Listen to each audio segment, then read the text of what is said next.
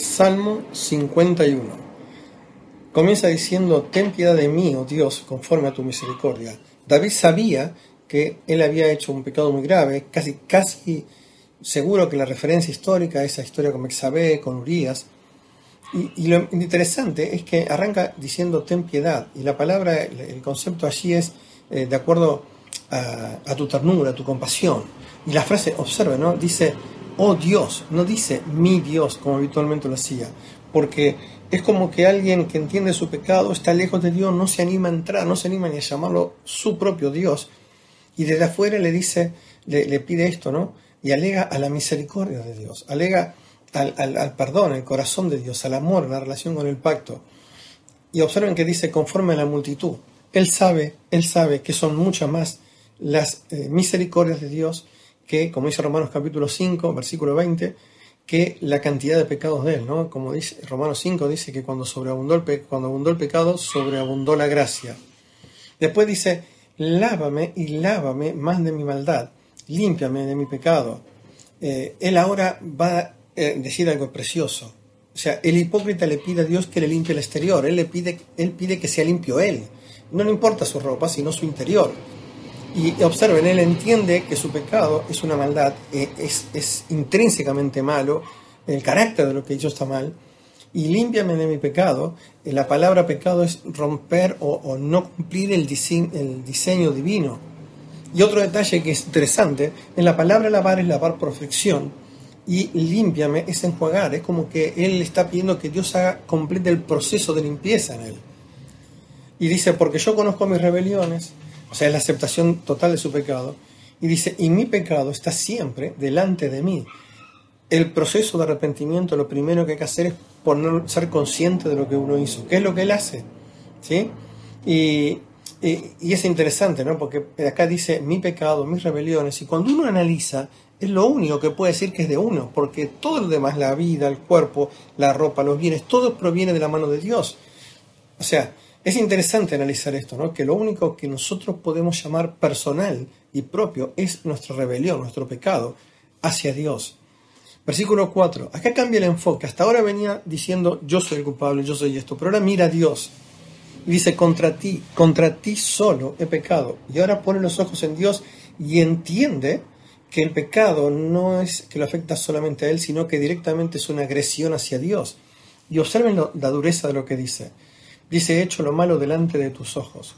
Imagínense en un rey poderoso, imagínense en alguien que tiene toda la autoridad sublime, imagínense en ustedes traicionándolo delante de sus propios ojos. Bueno, eso es lo que sentía David, que lo había hecho delante de los ojos de Dios. Y dice, y él lo dice para qué? Para que sea reconocido justo con tu palabra y tenido por puro en el juicio. ¿Qué es lo que está diciendo? Dios actúa, no tengo problema, pero yo voy a decir que es pecado, que es culpa mía, para que tu persona sea vindicada y tu justicia sea exaltada. Versículo 5 dice, he aquí en maldad he sido formado y en pecado me concibió mi madre. Esto no es una excusa. Él está reconociendo que no hay nada bueno en él, que desde su nacimiento tiene una naturaleza pecaminosa. Dice aquí, tú me amas, tú amas la verdad en lo íntimo y en lo secreto me has hecho comprender sabiduría. Esta frase es, es hermosa porque dice, tú amas y esto lo, lo, hace más duro, la verdad de lo íntimo, como diciendo, mi pecado se hace más grave cuando comprendo tu santidad. Y, tú, Señor, sabes lo que hay en mi interior. ¿sí? Tú quieres un corazón puro. Y por eso versículo 7 dice, purifícame con hisopo. Acuérdense que con hisopo se marcaron las puertas en Pascua, se marcaban los sacrificios. ¿sí? Y, en los, y dice, lávame y seré más blanco que la nieve. Una referencia también a Isaías, ¿no? Que dice exactamente lo mismo en 1.18. ¿sí? El 8 dice, y esto a mí me fue lo que una de las cosas que más me impactó, hazme oír gozo y alegría y se recrearán los huesos que has abatido. Él sabe que volviendo a la comunión con Dios, él va a tener alegría y gozo. Si algo que a veces los cristianos perdemos, ¿no? Lo hacemos rutina. Él sabe que hay alegría y gozo en la presencia de Dios. Y observen esta frase, se recrearán los huesos. Los huesos que se destruyeron por el pecado van a ser vueltos a recrear. La fortaleza física va a volver. Esconde tu rostro de mis pecados y borra mis maldades. Antes dijo que estaban delante de él, después dijo que estaban delante de Dios y ahora dice escóndelo de tu, de tu rostro.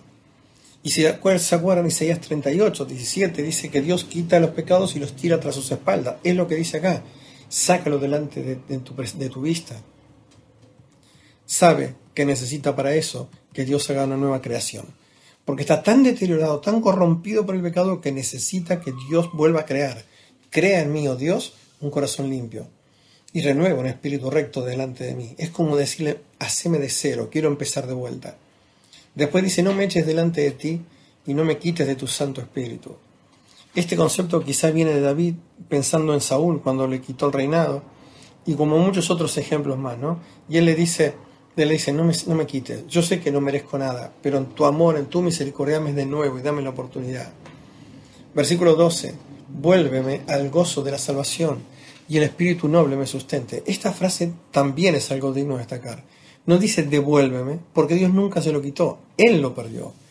El gozo de la salvación, el disfrute, y sabe que necesita, además de eso, que haya un espíritu noble que lo sustente, porque si no va a volver a caer. Versículo 13. Cuando esto suceda, Él dice, yo voy a hacer algo. Cuando tú me, me, recrees, me hagas de vuelta, me limpias el corazón, saques todo mi pecado, toda la hambre que hay en mí, yo voy a hacer algo. Versículo 13 es lo primero que va a hacer. Lo primero dice, enseñaré a los transgresores tus caminos y a los pecadores se convertirán a ti. ¿Qué va a hacer? Va a buscar a personas que están en la misma condición que él y los va a ayudar a restaurarse. En el 14, la segunda cosa, dice, líbrame de homicidios, lo que él había hecho con Urias. Oh Dios, Dios de mi salvación, cambió ahora, ahora es otra vez personal, y cantará mi lengua tu justicia. ¿Qué va a hacer? Va a predicar, es, va a contar que Dios es justo. Pero va a hacer algo más, en el versículo 15 Señor, abre mis labios y publicaré mi boca tus alabanzas. ¿Qué va a hacer ahora es adorar? Entonces, cuando Él diga, cuando me limpies, yo lo primero que voy a hacer voy a enseñar a otros que están en la misma condición. Después voy a predicar la justicia tuya. Y después voy a alabarte completamente cuando abras mi boca. Y después termina diciendo, dice, porque no quieres sacrificio, que yo lo daría. No quieres holocausto. Versículo 16 estoy leyendo. Los sacrificios de Dios son el espíritu quebrantado, el corazón contrito y humillado. No despreciarás tú, oh Dios. ¿Qué dice acá?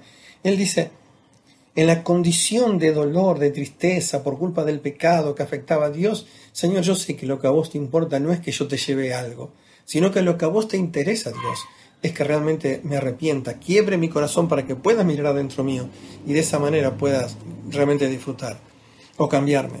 Y al final termina diciendo, Haz bien con tu benevolencia Sion, edifica los muros de Jerusalén, entonces te agradarán los sacrificios de justicia, el holocausto ofrenda del todo quemada, entonces ofrecerán becerros sobre tu altar.